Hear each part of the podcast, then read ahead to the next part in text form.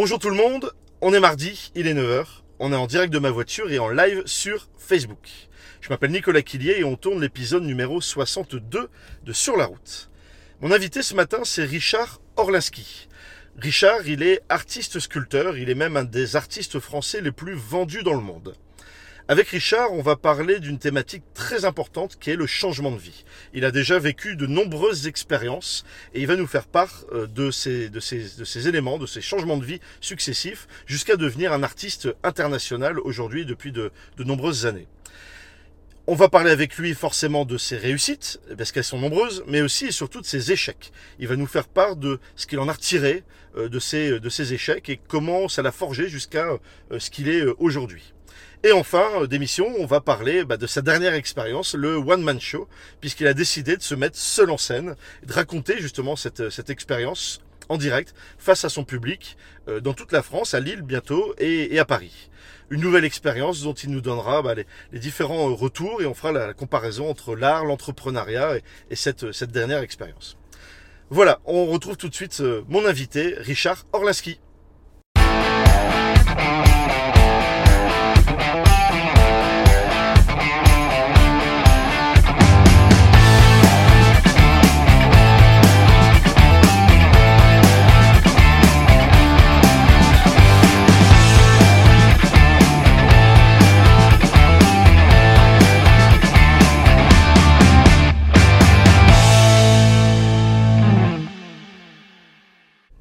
Richard, Salut comment vas-tu Eh ben écoute, ça va, on est au top. Ta journée lilloise se passe bien Écoute, oui, beaucoup d'interviews depuis ce matin, des télés, des radios, euh, de la presse, mais c'est sympa, on découvre la ville de Lille, c'est parfait. Belle ville.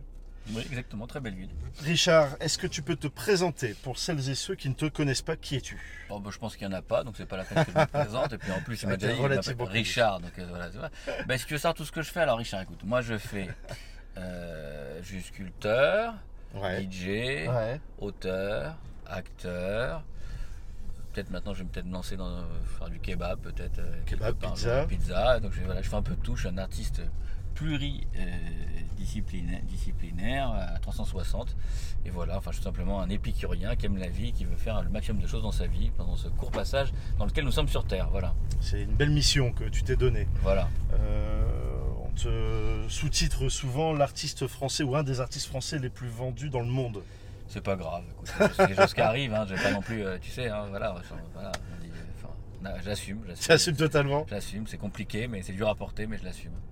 Non, non, écoute, moi l'important c'est de pouvoir partager avec les gens et de faire euh, et de pouvoir euh, effectivement euh, bah, présenter, donner des émotions, euh, donner une visibilité immédiate, surtout dans l'art. Enfin, Ouais. voilà, donc voilà, c'est, après le reste, c'est les titres, ça c'est, on s'en fout un peu quoi. Dans l'art, ce pourquoi tu es le plus connu aujourd'hui, ou en tout cas moi, ce pourquoi je te le connaissais, Mhm. c'est le Kong, donc le, le- le gros oui, euh, le Kong, le effectivement. singe rouge euh, qui fait 4 mètres de haut, voire plus. Oh, il y en a qui sont Il y en a- plus grands. il y en a plus Il y a des plus grands, oui, effectivement. Bah, c'est parce que c'est le, Kong, c'est celui que j'ai fait parler, parce que c'est celui qui, ressemble le plus à l'homme. Ouais, Parce que quand tu cherches un animal, c'est vrai que tu ressembles pas à un crocodile. Ouais. Alors que le Kong, c'est vrai qu'on dit qu'on descend du singe. Et puis, et puis c'est aussi le, dans l'inconscient collectif, King Kong, le film, c'est un- ça a marqué toutes les générations. Il y a eu 50 remakes. euh, Et c'est vraiment l'homme parfait parce que c'est un, c'est un monstre puissant, surpuissant, mais qui est là pour protéger euh, les faibles et, les opprimés, qui défend la nature. Donc, euh, genre, c'est, à part s'il a un peu, trop de poils, à mon sens, mais sinon, c'est un- le Kong, c'est quand même. euh, voilà, c'est une évolution de l'homme, même pour oui, toi. oui, bah, une évolution, oui. Ça, l'homme sera jamais comme ça parce que l'homme il pense qu'à faire des guerres, qu'à tuer, qu'à faire des conneries. Ouais. Mais euh, le Kong, oui, il se fait tuer à la fin, le pauvre, mais c'est vraiment quelque, oui, c'est quelque chose de très puissant qui a marqué l'histoire, je pense, du cinéma, l'histoire même euh, du monde. L'art, euh, t'y es venu il y a une quinzaine d'années? Non, je suis venu bien avant. J'ai commencé avant à faire de la sculpture quand j'avais 4 ans. Voilà, donc Voilà. c'est ça, c'est qu'en gros tu as commencé très tôt en fait, mais ça n'a pas été ton métier tout de suite. Non, j'ai commencé très tôt. Alors déjà, j'ai une petite in- interruption à l'âge de 11-12 ans parce que si tu veux qu'à l'époque, moi, je faisais de- effectivement des sculptures en terre cuite euh, d'animaux, euh, un peu moins sauvages que ceux que je fais maintenant. Ouais. Mais bon, j'étais faillot, je ferais ça à mes maîtresses, c'était super déjà. Tu te souviens de cette époque-là où tu faisais oui, ces sculptures-là Et tu les faisais Pour te- t'amuser, pour faire les, plaisir? pour les offrir, Pour je les offrir. un peu faillot, j'ai- envie qu'on m'aime, d'être bien, bien vu. Donc euh, j'avais même fait des télés à l'époque, tu vois, tout, Ah ouais? tout petit. Ouais, D'accord, à 10 ans. Ouais, plus petit que ça encore. Ah ouais? À la maternelle, ouais. Donc, euh, oui, c'était assez incroyable. J'avais le marque de fabrique, j'offrais des éléphants à tout le monde. Ok. Et ensuite, bah, si tu veux, quand tu as l'âge de 11-12 ans, à la pré-ado, ado, c'est pas très très glam de faire ça. Ça fait un peu euh, comme le mec, c'est potier, ça fait un peu comme le mec qui fait, des- qui fait du macramé ou du Ouais. tricot, etc. Et avec les filles, c'est pas ça du tout. Donc après, C'est pas ça qui te rend populaire. Voilà, donc euh, j'ai changé mon fusil d'épaule et après je me suis mis à faire de la musique et un peu de football, ce qui est plus, euh, est plus fédérateur. Et j'ai repris ça vers l'âge de 20 ans.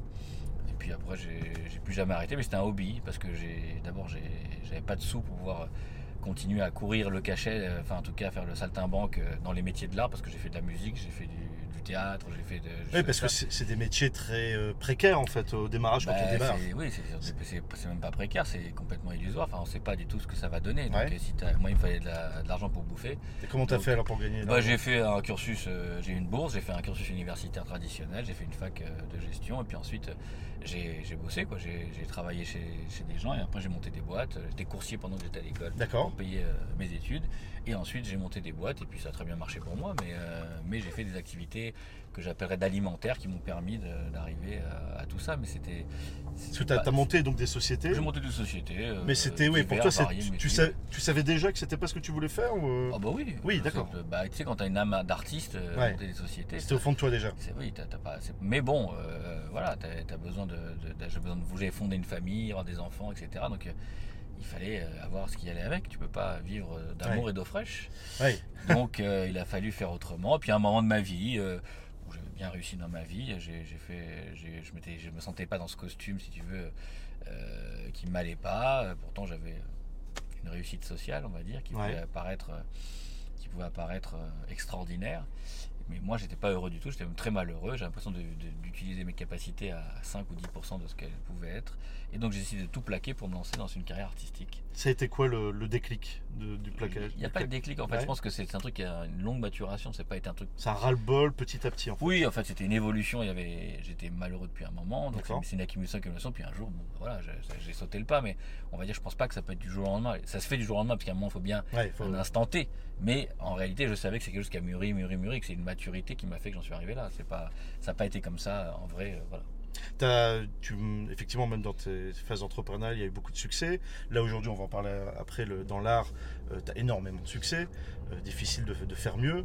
tu as subi des échecs. Tu as vécu des choses. euh, Oui, heureusement, Tu as foiré des trucs. plein. Mais les, tu sais, les échecs, c'est vrai qu'on les voit moins, mais euh, moi, je suis dans l'école américaine. Tu sais, euh, Ouais. en France, on a peur d'échecs. On dit l'échec, c'est pas bien. Moi, je crois que si t'as pas d'échec, tu peux pas réussir. Ouais. Donc, euh, L'échec, c'est une expérience. Bien sûr, si ceux qui font pas d'échecs, je vois pas comment ils peuvent réussir sans, sans échec, on réussit pas à mon avis. Je crois, j'y crois pas en tout cas. Donc des échecs, j'en ai pas mal, bien sûr. Après, on retient ce qui est bien, mais Ouais. il y a des échecs non visibles, des échecs, voilà, des expériences que j'ai faites, ne serait-ce qu'en musique. hein. Je veux dire, j'ai j'ai- monté tout un projet musical et, et au dernier moment avant de le lancer, mais là j'étais c'était avant l'échec, je sentais que ça allait, ça allait se barrer en sucette, donc j'ai Ouais. tout abandonné. D'accord. Et euh, les gens m'en ont voulu, ouais, pourquoi tu sors pas, ceci, j'ai dit tout le monde a été payé, il n'y a pas eu de problème, etc.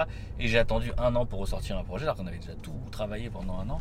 Et j'étais- j'ai bien fait, puisque le titre il a été plus de trois semaines en numéro un des, des charts, donc je l'ai senti ça, mais avec l'expérience. Après, Ouais. les échecs, il y en a eu. hein, c'est- Mais c'est ça, tu as, réussi à dire stop avant de sentir Là, l'échec. là, j'ai senti, concret. là, pour le coup, parce qu'avec l'expérience. Ouais. Mais, mais avant, j'en ai eu plein, tu sais, des choses qui n'ont pas marché. J'ai, fait, j'ai tenté plein, j'ai fait dans même dans le monde entrepreneurial, j'ai fait plein de, plein de trucs qui n'ont pas fonctionné. Hein. Tu peux pas. Voilà. Le succès, c'est ça, ça serait la multiplicité des, des expériences en fait. D'essayer plein de trucs. Ça aide, ça aide, ça aide. Après, je suis pas, il n'y a pas de, il y a pas de, Il n'y a pas de recette. il y a pas de recette, Ouais. tu sais. La réussite, si ça, si ça se pouvait se. Après, tu peux en tout cas tendre. Il faut, je pense qu'il faut beaucoup s'écouter. C'est ce que je raconte dans le livre que j'ai, que j'ai écrit. Pourquoi j'ai cassé les codes. Euh, je donne mes expériences, ce que j'ai appris à chaque fois, à chaque fin de chapitre, et ça permet euh, aux gens, en tout cas, de, de faire une économie de temps par rapport à ce que j'ai fait moi, par rapport Ouais. à mes expériences. Donc c'est de la transmission aussi. Et donc, euh, mais il y a plein de, des histoires de vie. J'en ai plein. J'en raconte des anecdotes. J'en ai 150 dans le livre. hein, donc euh, Ouais. bon, voilà, il y a- il y, a de quoi faire. Euh, le- la suite de, de ton histoire dans l'art, donc c'est euh, réussir à se faire accepter, mais en fait non, c'était pas ton objectif. Tu t'es dit je le fais à ma manière, de ma façon, avec ton expérience entrepreneuriale, donc. Ah non, non, non, j'ai fait ça parce que j'ai pas le choix. Moi, j'ai- pas le choix. Quand j'explique pourquoi j'ai cassé les codes, c'est pas parce que j'avais envie de casser les codes. À la base, si on m'avait accepté j'aurais pas eu besoin de casser les codes. Peut-être que j'aurais été euh, tout simplement, j'aurais suivi un processus euh, un Classique. classique. Mais Ouais. finalement, comme je suis pas accepté et que c'est un petit milieu qui régit euh, ce monde avec des codes et avec des, des cartes, des appartenances, des cooptations, etc. Et quand tu fais pas partie, Tu les avais truc, pas Moi, je les avais pas, donc je les ai tou- je les ai toujours pas. hein, je te rassure. D'accord. Donc, euh, mais ça me dérange pas, je l'assume aujourd'hui et puis ça énerve beaucoup parce que parce qu'aujourd'hui, bon, bah, la réussite ça énerve et puis quand tu as réussi en plus, quand t'es pas passé par là où il fallait, t'énerve encore plus. Ah, t'as pas fait d'études d'art, t'es pas dans le microcosme parisien Ça les énerve habituel. encore plus, voilà. Donc, mais ça les énerve, je veux dire, franchement, c'est à Paris parce que je, moi, je suis très bien accueilli dans toute la France. Ouais. Tu vois, je suis dans la région, là, j'ai fait des, des grosses expos à Lens, j'ai fait des expos dans, dans le monde, dans toute, la, toute la France, puis à l'étranger, mais surtout en France, dans, les villes, j'ai pas ce problème-là. hein. J'expose dans, toutes les villes de France et, je suis très bien accueilli, même les musées, etc. Et c'est vraiment un, un petit milieu parisien qui est assez hostile et assez euh, conservateur. Et voilà, et quand tu quand t'as pas la carte, t'as pas la carte, c'est tout. Et puis, et puis en plus, quand si t'as le malheur de réussir quand t'as la- quand t'as pas la carte, alors là, c'est Ouais, T'as déjoué toutes les statistiques. euh, parce que moi, on m'a- on m'a prédit ma mort déjà depuis, euh, C'est vrai depuis le début. Ah oui, moi j'ai des critiques. j'ai- retrouvé des- je, je les disais au début dans le spectacle, puis je trouvais que ça faisait un peu aigri de le dire. Ouais, Donc j'ai arrêté, Voilà, de tu peux le dire. j'ai arrêté de les dire. Mais je lisais des, des critiques de 2010 ouais. qui disaient que Richard Olinsky c'est un phénomène euh, éphémère. Dans trois mois, on n'entendra plus parler. C'est des- quand même des experts euh, du monde de l'art, de mes grosses maisons de vente parisiennes, Ouais. Dans, une revue très très. euh, très Des gens qu'on peut écouter, quoi. Des ah gens bah oui, sérieux, quoi. revue c'est dans les, dans, les, dans les échos, euh, avec euh, des pages entières, etc. C'était- Il y avait le top 10 des artistes français. Alors, malheureusement, je me retrouvais dans le top 10 des artistes français en 2010. Ouais. Et il fallait bien dire quelque chose sur moi, puisqu'il parlait de tous Ouais, les artistes qui tout étaient. était positif, Et, et moi, quand on arrivait sur moi, il fallait trouver quelque chose.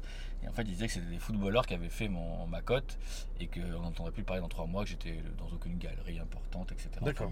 et, puis, et puis voilà, donc euh, 2010, bon, on est en 2019. 2019, voilà, on peut voilà. faire le bilan. Oui, on peut faire le bilan. Puis encore aujourd'hui, il y a des- il y, a des articles, des gens qui, qui me donnent des pages entières, des tribunes pour, me- pour me défoncer dans des articles. Mais écoute, ça me fait de la pub. Comment tu vis ça Moi, Je suis content, moi. Parce qu'il y a des, magasins où je serais jamais, puisqu'ils veulent pas de moi. Mais là, ils me font une page complète. C'est magnifique. Ils font de la pub. Moi, j'ai continué, il n'y a pas de problème. Les, les gens les plus puissants de ce monde, ils s'acharnent contre moi. Moi, je suis content. mais ça, euh, je- je- ça veut dire que, je- comme disait Victor Hugo, être. euh, être euh, euh, contester, c'est être constaté. Donc, euh, donc quelque part, bah, qui continue. Moi, ils me font, moi, quand on me fait de la pub, euh, voilà, c'est, pareil. hein, ça me, ça me dérange pas du tout. Au contraire, au début, ça m'embêtait. Au début, j'avais honte. Dans les, dans les premières années de ne pas être reconnu par mes pères, j'avais honte, je ne disais même pas qui j'étais parce que mon visage n'était pas en- encore connu. Ouais. Donc, euh, je disais, j'étais dans quoi Je suis dans l'art, mais je disais même pas ce que je faisais parce que j'avais honte de ce que je faisais. C'était, je me cachais dans les soirées. Je- D'accord. Ah oui, j'ai mis du temps avant de. Puis après, j'ai dit what the fuck, et puis voilà quoi. Je veux dire. Au final, t'as assumé, quoi. Oui, bah j'assumais parce T'as que pas fait le choix non plus, puis pas le choix, puis assumer. Puis tu sais, puis puis je vais te dire, et puis je vais te dire, attends, Assumer on, succès, on parle ça de quoi? On parle d'un milieu qui, qui est composé de quelques personnes. Ouais. c'est- euh, c'est un 0,001% de la population. Donc Mhm. si tu veux, ils sont puissants certes, mais tu sais, euh, il y a des magazines d'art que je citerai pas, mais où j'ai pas la, pas la carte pour y rentrer, où on fait à part pour me défoncer, de, faire des articles, mais c'est tiré à combien quelques milliers d'exemplaires. Moi, je préfère faire des articles dans Paris Match où, où c'est lu par 800 000 téléspectateurs, donc euh, pas sp- spectateurs, donc euh, ça me dérange pas. Je suis dans les magazines mainstream, populaires, grand public. Puis ça me va très bien quoi. Puis moi mon public c'est ça, c'est le peuple, c'est populaire. Moi je, je suis un mec du C'est peuple. populaire, un Je artiste populaire, c'est un artiste que. populaire euh, au bon sens du terme et moi j'aime et quand je vais en région comme ça, euh, comme à Lille, comme partout, bah, il y a une reconnaissance, Ouais. les gens ils partagent, il y a une bienveillance et puis ils sont contents et puis ils félicitent, ils disent bravo, bravo, j'ai que des, fé- j'ai des félicitations, euh, je, je arpente Ouais, dans le rodage de mon de One, j'a- j'arpente la France et je veux dire que les gens sont plutôt contents et fiers. Aujourd'hui, ton. Bah, ce statut-là, tu l'assumes complètement et voilà, tu l'utilises à Ah fond. c'est- Ton nom, tu, tu l'utilises à fond. Ouais, ouais. Euh, C'est euh, aussi une stratégie de marque. Euh, Bah, aujourd'hui, mon nom est devenu une marque. Ton nom est devenu C'est pas marque. moi qui l'ai forcément. C'est pas forcément une stratégie que j'ai- volée. C'est c'est la résultante, si tu veux, de tous les efforts que j'ai fait de développement et, euh, et toute l'implication que j'ai pu avoir dans, dans tous les domaines d'activité, parce que je suis impliqué, très impliqué dans les mouvements, euh, dans le, le- le charity, dans les dans, Ouais. les, dans, dans les associations, dans dans- pour les enfants, pour les enfants malades, pour les maladies. Donc j'ai donc créé euh, vraiment des, des diversités, donc très très impliqué, parce que je soutiens presque une trentaine d'associations à travers le monde D'accord. je, je- je suis très très impliqué, je, je participe, je, fais des- beaucoup de collaborations avec les marques, j'essaie de les faire évoluer, je, fais énormément des- de collaborations. oui, j'ai monté des incubateurs pour les jeunes. Donc là, pour les, je prends des gosses qui ont 14, 15, 16 ans, j'essaie de les faire monter dans tous les domaines artistiques. Euh, Donc j'ai monté une école euh, récemment là, pour essayer de, de développer euh, bah, n'importe quoi, l'entrepreneuriat, l'art, enfin de tout ce qu'on veut. Une école, là Oui, c'est une école, c'est tout petit, hein, on, vient de, on vient de commencer, mais je veux dire, on a Ça comment. Ça s'appelle euh, Tomorrow. D'accord. Voilà, ok. Tomorrow, euh, To- Tomorrow Academy D'accord, ok. demain. Voilà. Euh, et donc euh, voilà, donc on essaye de. je- donc j'ai plein, plein, plein de cordes à mon arc. Et, et c'est vrai qu'aujourd'hui on a une marque, je fais des collaborations avec des marques comme The Couples, comme Hublot dans les montres, comme euh, Ouais. Dome. Enfin bon, voilà, j'en sais plein. Puis sous- parfois avec des startups aussi, parce que je suis là pour donner la chance aussi. Je vais pas. Je, je- je refuse rien, quoi. J'essaie de trouver. Tu es euh, aussi là pour partager ton, ton succès en fait. Exactement. Et avec le plus grand nombre toujours. euh, Et dans l'accessibilité, j'ai fait récemment un partenariat avec Disney. où Ouais. J'ai fait un Mickey que tu peux avoir Petit pour Mickey, 49 euros.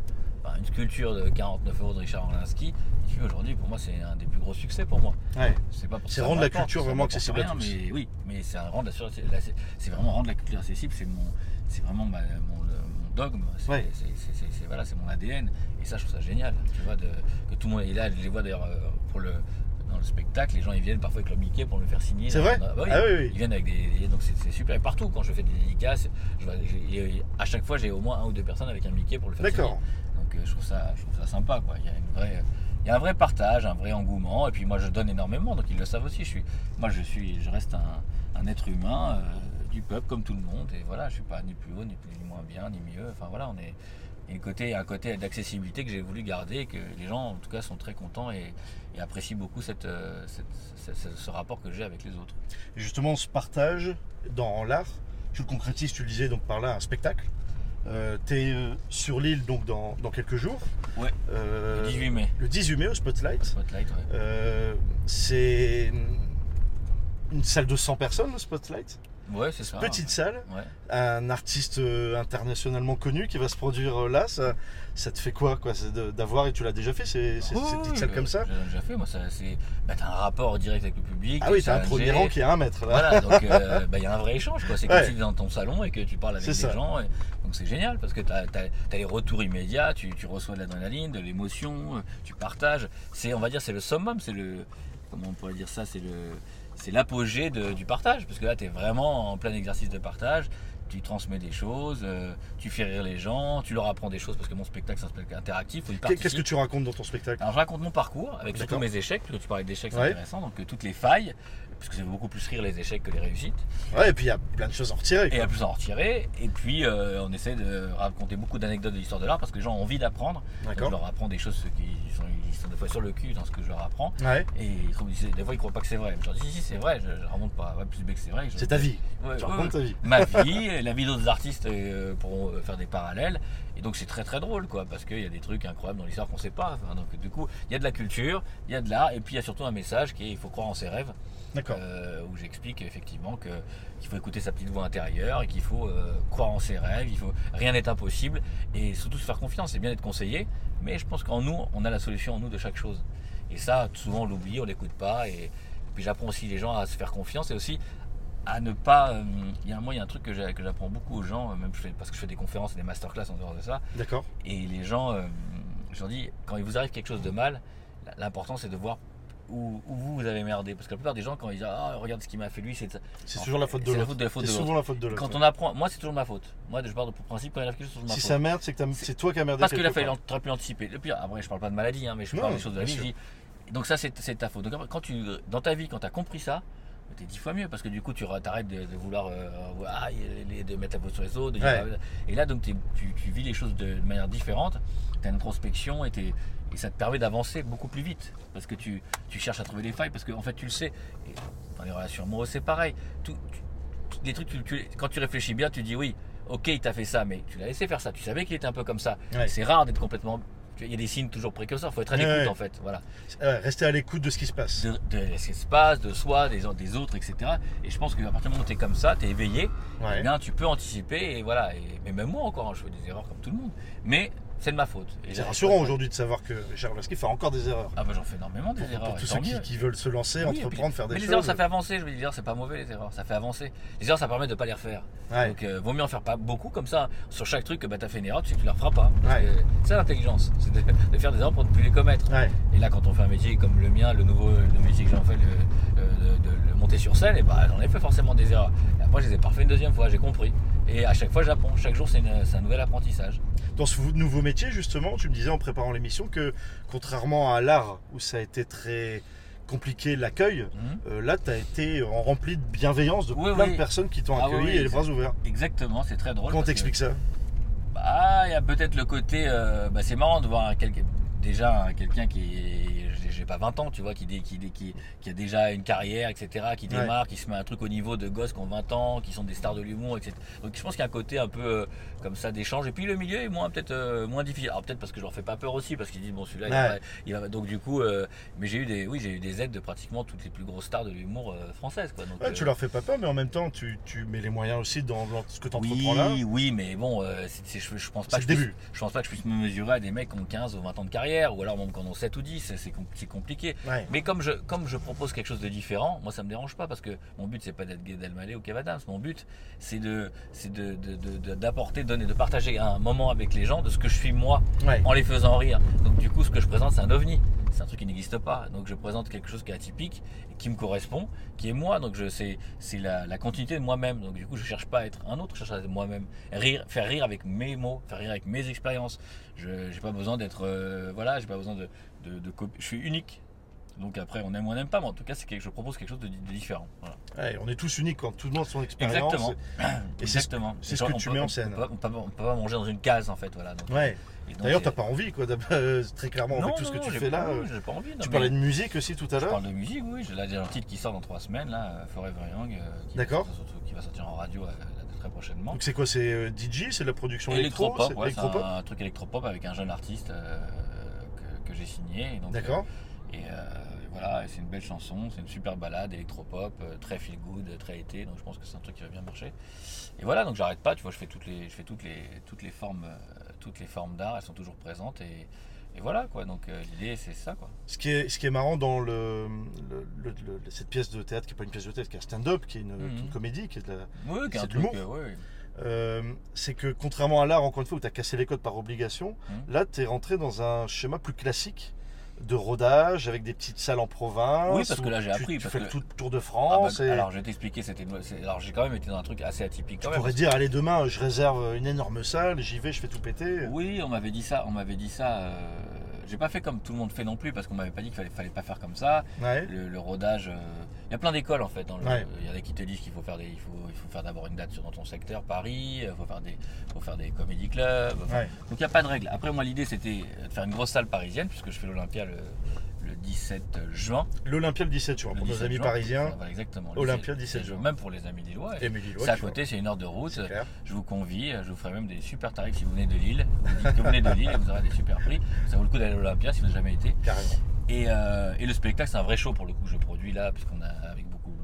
Bah, évidemment, la salle est si prête à tout ce qui est effets spéciaux, musique. Ça va être etc. différent du, du- Oui. des, des dates de rodage. euh. Forcément, Ouais, mais forcément. le fond sera le même. Mais en tout cas, il y aura un habillage qui est un peu différent avec un vrai show. Mais tu prends quand même le temps de faire toutes ces dates en amont pour. Bah oui, pour parce faire que j'ai besoin, d'a- j'ai besoin de d'abord, d'abord je voulais aller, c'était une volonté d'aller à la rencontre de mon public, Ouais. avant de partager avec mon public, et je suis très content de le faire avec mes fans aussi, parce que dans, dans les salles il y a 20% de fans à peu près, D'accord. donc euh, c'est toujours intéressant de les rencontrer, parce que j'ai aucune. euh, Tu prends le temps de discuter après Bien euh, sûr, je, à la fin, moi, je reste. je- Donc à la fin, tu restes, on peut parler avec toi Exactement, discuter. Bah, c'est ce côté accessible que j'aime bien. Ouais, top. Et, euh, et donc je le fais pour ça, et puis aussi parce que j'ai besoin de me roder, parce que c'est un nouveau métier qu'il faut en bouffer quoi.